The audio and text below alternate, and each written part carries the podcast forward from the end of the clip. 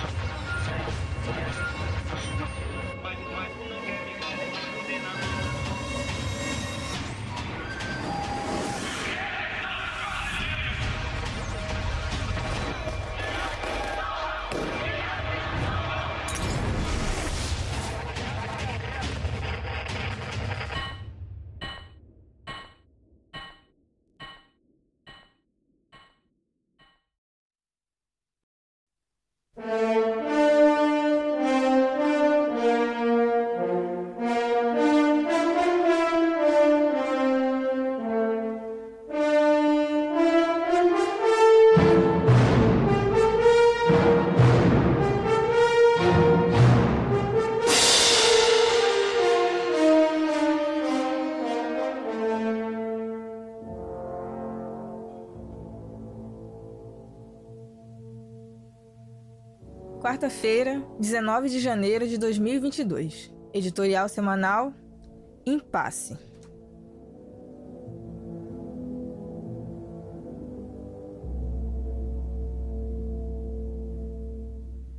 A desmoralização e derrota do governo de Bolsonaro e dos generais é hoje um fato irrefutável.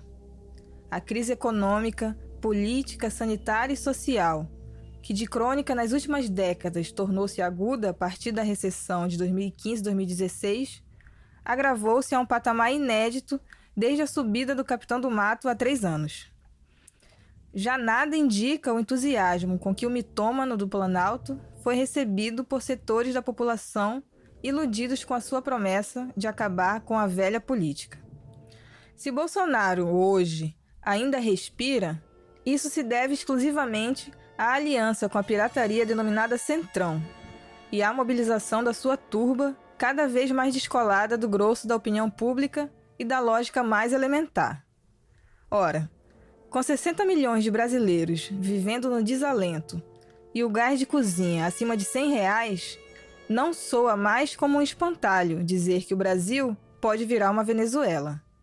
É possível que, no país vizinho, ameaça em sentido contrário é que surta algum efeito persuasivo. Neste momento, há uma disputa surda no interior do governo, não pelo legado positivo, porque este não há em parte alguma, e sim pela desincumbência do fracasso. A dura resposta do contra-almirante Barra Torres, presidente da Anvisa, a Bolsonaro, bem como a determinação do comandante do Exército de que todos os seus subordinados devem se vacinar e se furtar de compartilhar notícias falsas nas redes sociais, são movimentos claros neste sentido. Como o boi de piranha, o fascista Bolsonaro foi usado pelo alto comando das Forças Armadas para que este se apossasse dos postos-chave da administração do país em um momento crítico.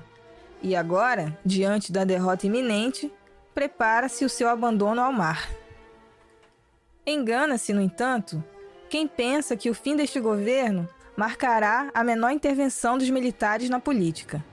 Pelo contrário, como medula do Estado reacionário, ganhe quem ganhar, estes conservarão o poder de veto frente a qualquer medida que arranhe sequer seus interesses de casta e as posições estruturais da grande burguesia e do latifúndio, serviçais do imperialismo. Se nem mesmo a transição de 21 anos de um regime militar fascista a um outro de aparência civil alterou este quadro, não será a mera alternância de inquilinos no Planalto que o fará.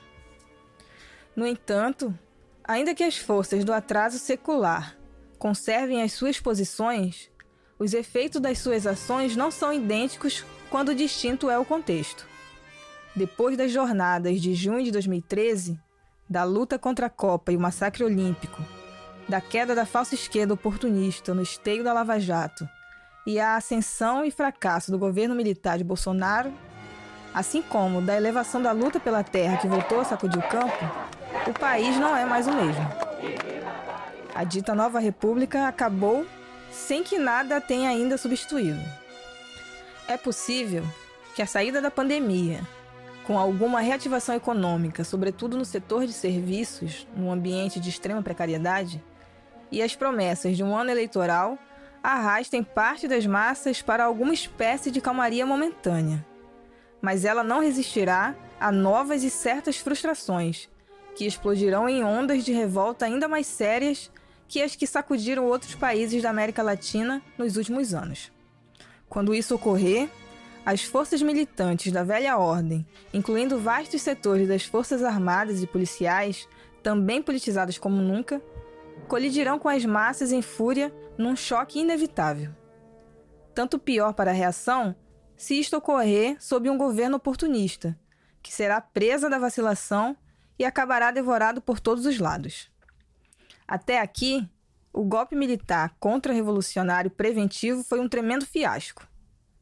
Doravante, ele terá que sair da toca e reagir ou será aniquilado. Saindo da toca, mostra suas garras para o mundo e cria condições políticas que incrementam as forças da revolução e favorecem a sua derrota.